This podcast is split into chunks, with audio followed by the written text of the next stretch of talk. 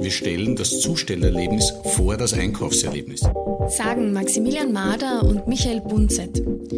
Gründer von NME, New Mobility Enterprise, die gerade ihr bahnbrechendes Produkt Green to Home auf die Straße bringen. Maximilian Mader ist Automotive-Experte, der Broken Things mit einem Lächeln repariert und den mit seinem Co-Founder Michael Bunzet nicht nur die familiären Bande verbindet, sondern auch diese Begeisterung, etwas Vernünftiges und Nachhaltiges beitragen zu wollen. Viel Vergnügen mit den beiden und dieser Folge des EFS Podcasts.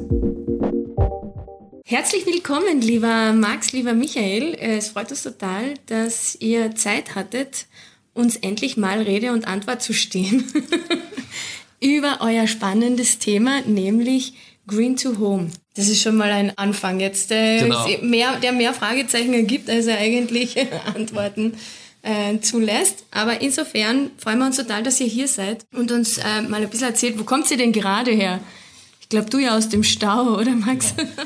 Genau. Ich komme direttissima von der, von der Südosttangente, wo ich mich mit dem äh, täglichen Wahnsinn im innerstädtischen Verkehr beschäftigen durfte. Diesmal als unfreiwilliger Zuschauer. Ja. Dann noch am heißesten Tag des Jahres. Ich bin mehr als sonst noch froh, dass ich da bin und natürlich sehr, sehr happy, mit euch heute den Podcast aufzunehmen. Ich gehe davon aus, du bist sicher elektrisch da. Das ist ja quasi schon ein Vorgriff und Teil unserer Mission. Ich hingegen, ich bin gleich mit der Bahn gekommen. Ich habe mir den Stau gar nicht erst angetan. Ja, das muss man dazu sagen, wir haben Gott sei Dank eine Klimaanlage, deshalb ist das ganz angenehm heute. Dann, bevor wir natürlich zum Thema kommen, Green to Home, NME, ähm, vielleicht die erste Frage, also bevor wir das alles erklären, weil die, die, manche Zuhörer wissen das ja vielleicht noch gar nicht, worum es sich dabei handelt. Was hat NME, also das ist eure Firma, das darf ich schon mal vorwegnehmen, eigentlich mit EFS zu tun? So eine kleine Erklärung, weil wir sind ja der EFS-Podcast und wieso, erklärt mal, wieso wir euch überhaupt eingeladen haben. Da muss ich ein bisschen ausholen, biografisch. 2015 hatte ich in Stuttgart ein Blind Date mit dem Christian Schaub. Mein damaliger Chef bei AMG hat uns zu einem gemeinsamen Abendessen eingeladen und kam zu spät. Und dann haben wir die Gelegenheit genützt, uns dort schon einmal kennenzulernen, sind draufgekommen, dass ich aus Baden komme und er aus Berchtoldsdorf. Das war dann scheinbar der Beginn von etwas Besonderem. Ja, wir haben äh, damals ein, äh, ein gemeinsames Projekt gemacht, sozusagen ganz nah an der, an der Ur-DNA von, äh, von EFS, es ging damals um Vielfaltsmanagement, Kostenreduzierung, ja, so die, die typischen Themen. Klassische Beraterthemen in der Automotivbranche, muss man auch dazu sagen. Ich behaupte in jeder Branche. Ja. okay.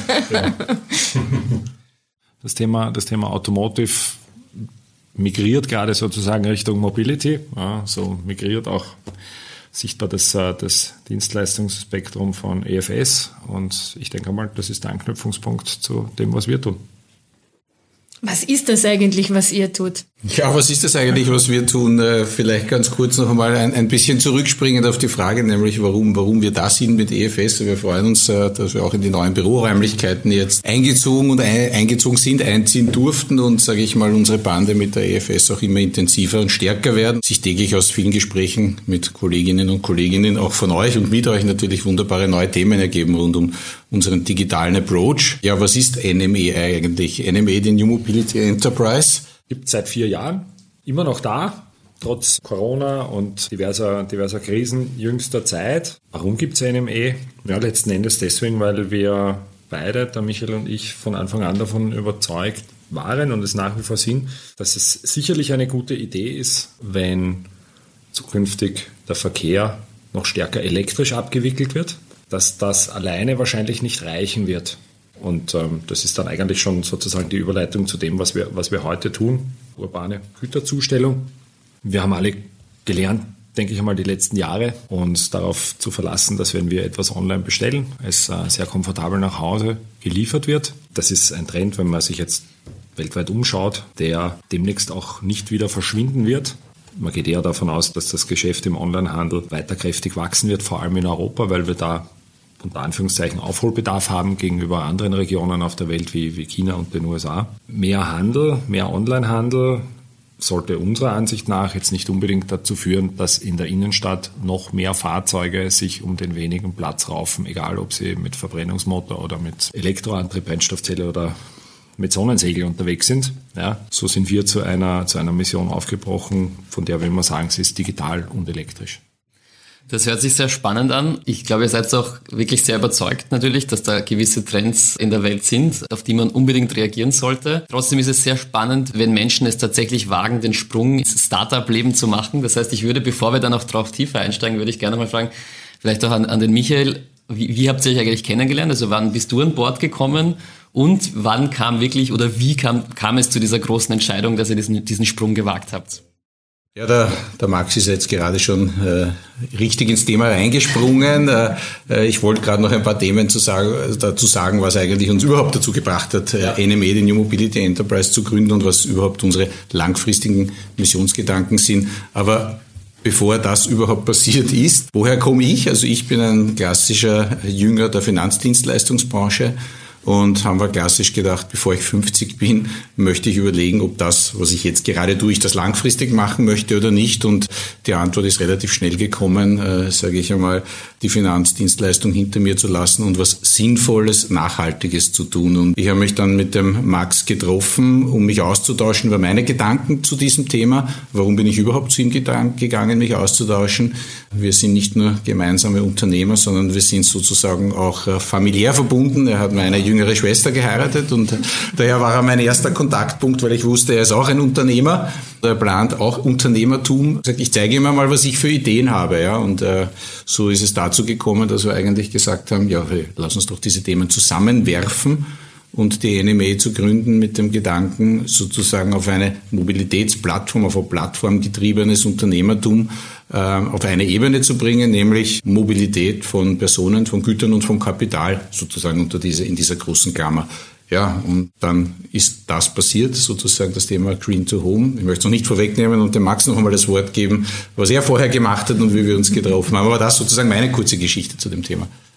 Genau, ja, der Michael und ich sind familiär verbunden. Das ist bestimmt eine, eine extrem gute Ausgangslage, weil einfach Vertrauen da ist. Ich denke, das hilft uns jeden Tag im, im, im Miteinander. Wie wir uns kennengelernt haben, haben wir wahrscheinlich beide noch nicht so dick im Blick gehabt, ja, ähm, was, wir, was wir später mal miteinander, miteinander wagen würden. Aber es, es hat sich gut, gut ergeben und sehr, sehr, und sehr, sehr schlüssig entwickelt. Unternehmer zu sein ist sehr, sehr verschieden von dem, was ich vorher gemacht habe, ähm, als Mitarbeiter in verschiedenen äh, Experten- und Managementrollen in einem Automobilkonzern bei, bei Daimler. Das war sehr, sehr spannend, war inhaltlich wahrscheinlich ein, ein gutes Fundament, aber das, das Unternehmersein ist eine komplett neue Rolle, die wir jetzt aber denke ich einmal mit großer Begeisterung gemeinsam annehmen und, und uns da selber natürlich auch entwickeln und uns gegenseitig Sparing geben. Ähm, das macht schon sehr viel Spaß. Ja, spannend. Also das heißt auch, diese, diese Vertrauensbasis hat euch die auch geholfen, so ein bisschen durch die Pandemie zu manövrieren und ähm, vielleicht auch so, was waren denn da die wirklich die großen Herausforderungen in so einem sich andauernd bewegenden Umfeld, tatsächlich mal was zu greifen und zu sagen, ah, das ist es jetzt, das ist jetzt unsere Lösung für ein definiertes Problem. Genau, oder einfach nicht den Mut zu verlieren, weil ich glaube, es gab verdammt viele Probleme die letzten paar Jahre. Also in Wahrheit, in Wahrheit sind wir gestartet schon vor der Pandemie. Also wir waren ja auch ein paar Mal gemeinsam in China, haben uns dort das Thema äh, Automobil und, äh, sage ich mal, Nutzfahrzeug, batterieelektrisches auch für unsere Mission, die schon in uns gereift ist, angesehen. Äh, tatsächlich ist es halt so, dass durch die Pandemie natürlich wirtschaftlich viel äh, sozusagen am Boden war, flach gelegen ist, die Einkaufskaufbereitschaft eine andere war als die, die wir kennen und wir als Jungunternehmen zu zweit unterwegs waren, zwar mit vielen äh, Helfer im Hintergrund, aber das hat uns sicher geholfen, dass wir da natürlich äh, familiär auch verbunden waren, weil einfach auch viele Gespräche stattfinden können, auch die sehr emotional sind natürlich. Ne?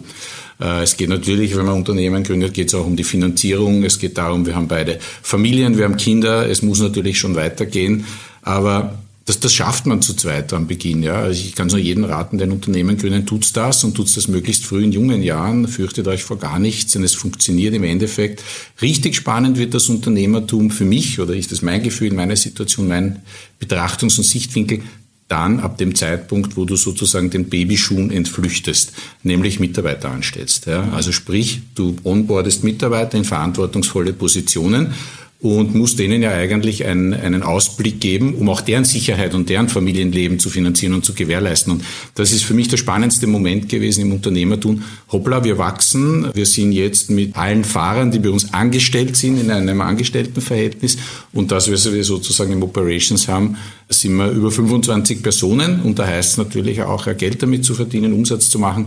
Und da ist für mich sozusagen das Verantwortungsgefühl das Größte geworden, weil es geht dann schlussendlich nicht nur noch um, um uns beide, die das Unternehmen gegründet haben, sondern es geht tatsächlich darum, auch andere sozusagen zu enablen, für das Unternehmen tätig zu sein und Verantwortung zu übernehmen. Und das heißt aber auch, ihr seid relativ schnell hochskaliert auf diese Operations, die ihr jetzt mit 25 Leuten stemmt. Im Rückblick betrachtet sind wir sicher selbstkritisch und sagen, äh, das wäre in der halben Zeit gegangen. Gleichzeitig dauert manches halt. Manches muss sich halt erst entwickeln und unser Geschäftsmodell ist wahnsinnig breit.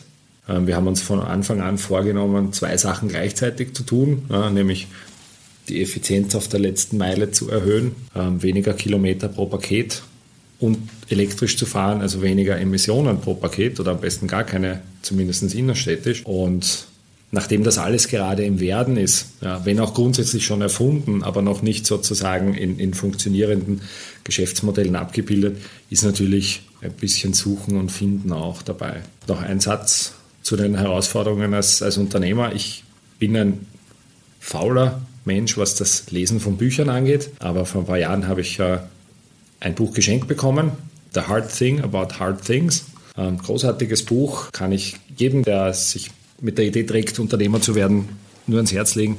Und einer der Schlüsselsätze für mich ist, Everything will feel broken all the time. Your job is to fix it with a smile on your face. Und das ist so ein bisschen jetzt auch an, an härteren Tagen ähm, schon das, was, was wir uns immer wieder in Erinnerung rufen. Ja, jetzt haben wir es angefangen, jetzt sind wir es auch durch. Gekommen, um zu bleiben. Mhm. Gänsehaut pur, muss ich sagen, wenn ich ja. diese Geschichten höre hier. Ähm, dann würde ich gleich gern weiterfangen. Jetzt haben wir schon einige Themen gehört. Äh, jetzt Plattformgedanke, Batterieelektrik, äh, nachhaltige Mobilität. Was habt ihr jetzt konkret sozusagen angefasst, ausprobiert und wie seid ihr dann im Endeffekt zu Green to Home gekommen? Naja, die Idee, wie gesagt, ich habe ja gesagt, schon zu Beginn, äh, die unendliche Mobilität von Personen, von Gütern und Kapital. Und äh, wir sind äh, klassisch gleich hängen geblieben bei einem großen Thema, nämlich beim Logistikthema, nämlich bei der unendlichen Mobilität von Gütern. Und gewachsen und geboren ist das Ding eigentlich schon während der Pandemie. Äh, während einem Telefonat, das wir geführt haben und ich gemerkt habe, in einer Sackgasse wohnen, dass innerhalb von äh, einer Stunde alle üblichen verdächtige Zusteller in unsere Sackgasse reingefahren sind und mit einem riesen Bremborium und lauten, laut zurückfahrend und Abgas produzierend wieder aus dieser Sackgasse raus sind, haben wir uns eigentlich gedacht, das kann eigentlich nicht sein. Warum kommen so viele Zusteller an ein und dieselbe Stelle, an ein und denselben Haushalt und bringen Dinge hierher? Es macht doch eigentlich Sinn, wenn nur einer fahrt. Also das sollte man konsolidieren und Laderäume, die heute unterwegs sind in Fahrzeugen, eigentlich scheren, also nämlich gemeinsam nutzen und das im, im Bereich der Güterlogistik. Und ja, dem nicht genug, als der Max schon gesagt hat, das Ganze sollte möglichst emissionsfrei passieren. Und so ist eigentlich die Idee von unserer Dienstleistung, die wir jetzt in Wien skalieren und weiter nach Österreich tragen werden, von Green to Home gewachsen.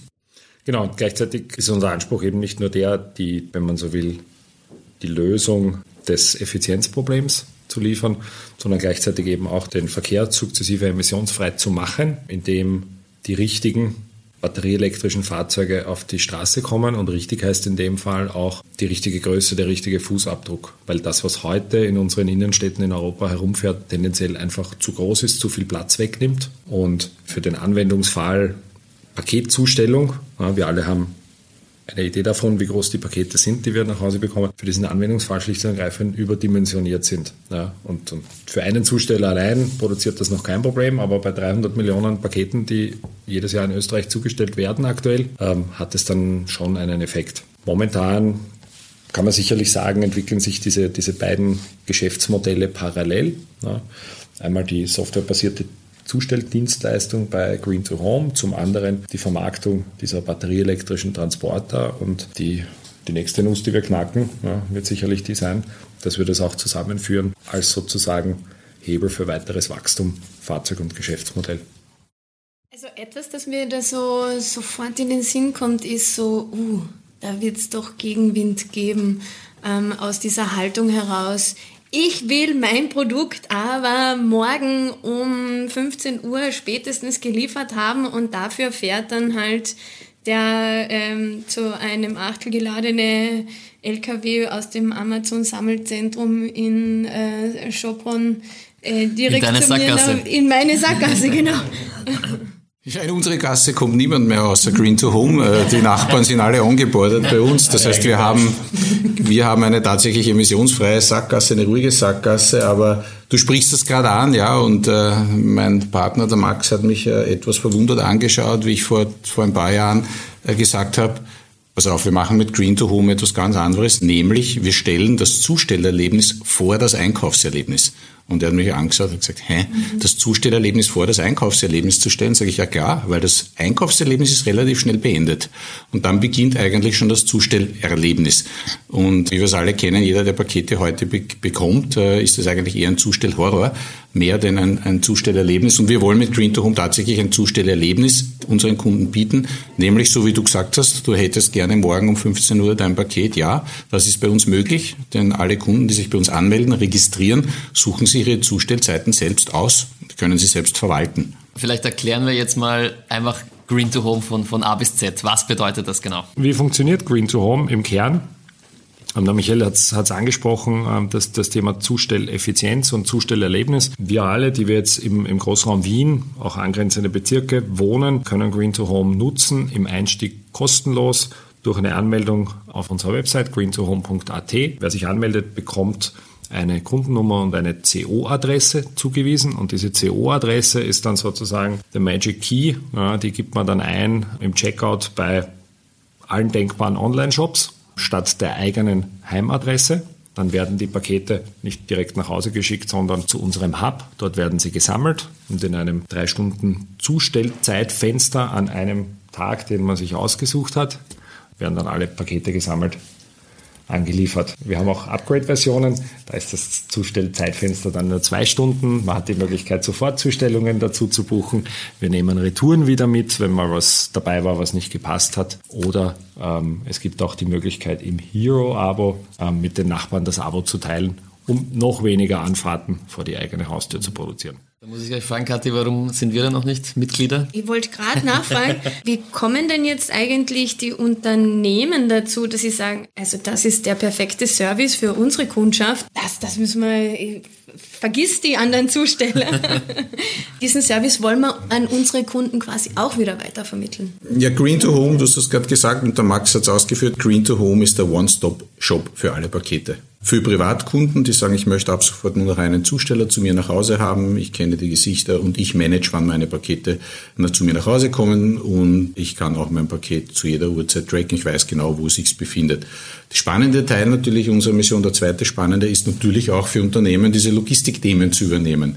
Tatsächlich kann man sich auch als Unternehmer ganz einfach über green2home.at anmelden und alle Logistikbedürfnisse abdecken. Wir fahren heute schon für zahlreiche Unternehmen in und rund um Wien, holen deren Waren ab und bringen sie deren Kunden.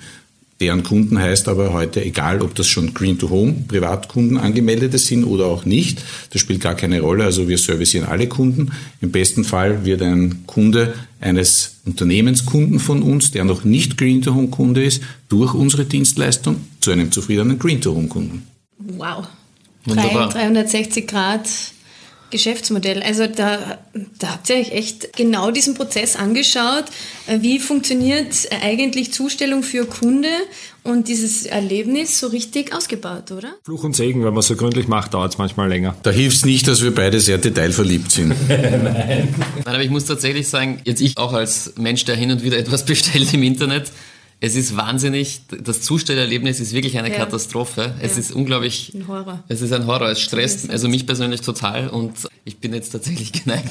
Ich glaube, ich, ich bestelle nicht sehr oft genau deshalb, aber vielleicht, wenn es da eben Lösungen gibt, die das angenehmer machen, dann glaube ich, kann auch dieses äh, Erlebnis und das ist eben Teil dieser Customer Journey einfach nachhaltig verbessert werden und das ist sehr spannend. Mhm. Er erzählt unglaublich spannende Geschichten. Wir müssen aber irgendwann zu einem Ende kommen. Das heißt, wir werden jetzt fast schon zu, zu, einer der letzten Fragen kommen. Wie geht's in Zukunft weiter mit euch? Was kommt noch? Wie, was sind die nächsten Schritte?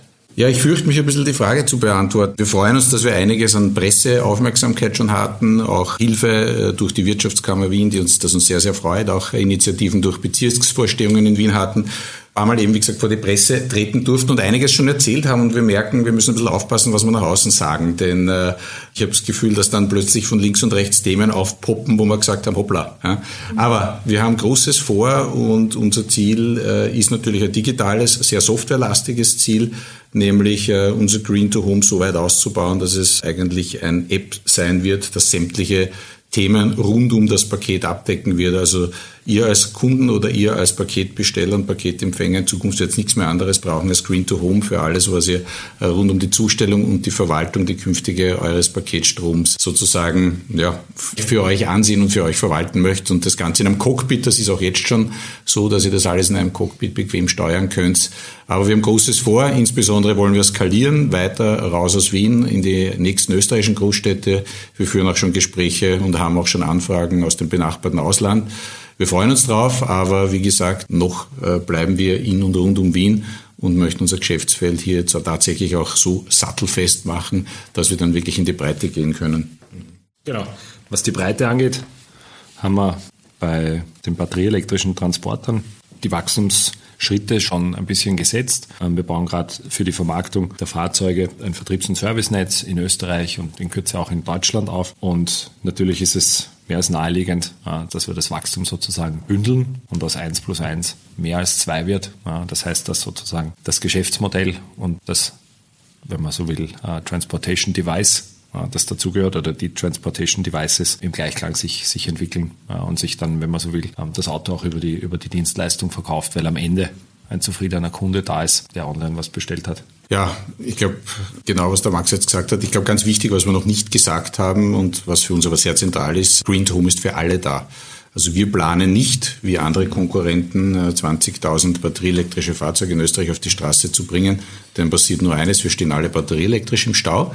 Das ist zwar schön, dass es elektrisch ist, aber es löst nicht das Thema des Verkehrs. Äh, Green to Home ist eine offene Plattform.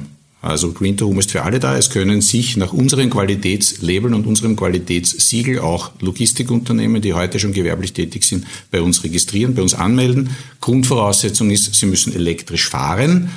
Wie gesagt, der Max hat es gerade ausgeführt, sollte jemand kein batterieelektrisches Fahrzeug haben, da können wir helfen. Und wir helfen mit einem ganz einen spannenden, neuartigen Angebot, Fahrzeug mit unserer Dienstleistung zusammenzubringen.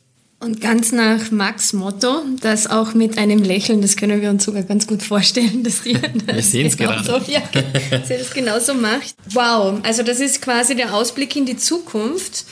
Und da haben wir jetzt noch so eine schöne hypothetische Frage, die finde ich immer super spannend, Gründer und Gründerinnen zu stellen, nämlich die Frage nach, wenn ihr mit eurem heutigen Wissen nochmal anfangen würdet, was wäre denn so das eine Ding, das ihr anders machen würdet? Oder die zwei?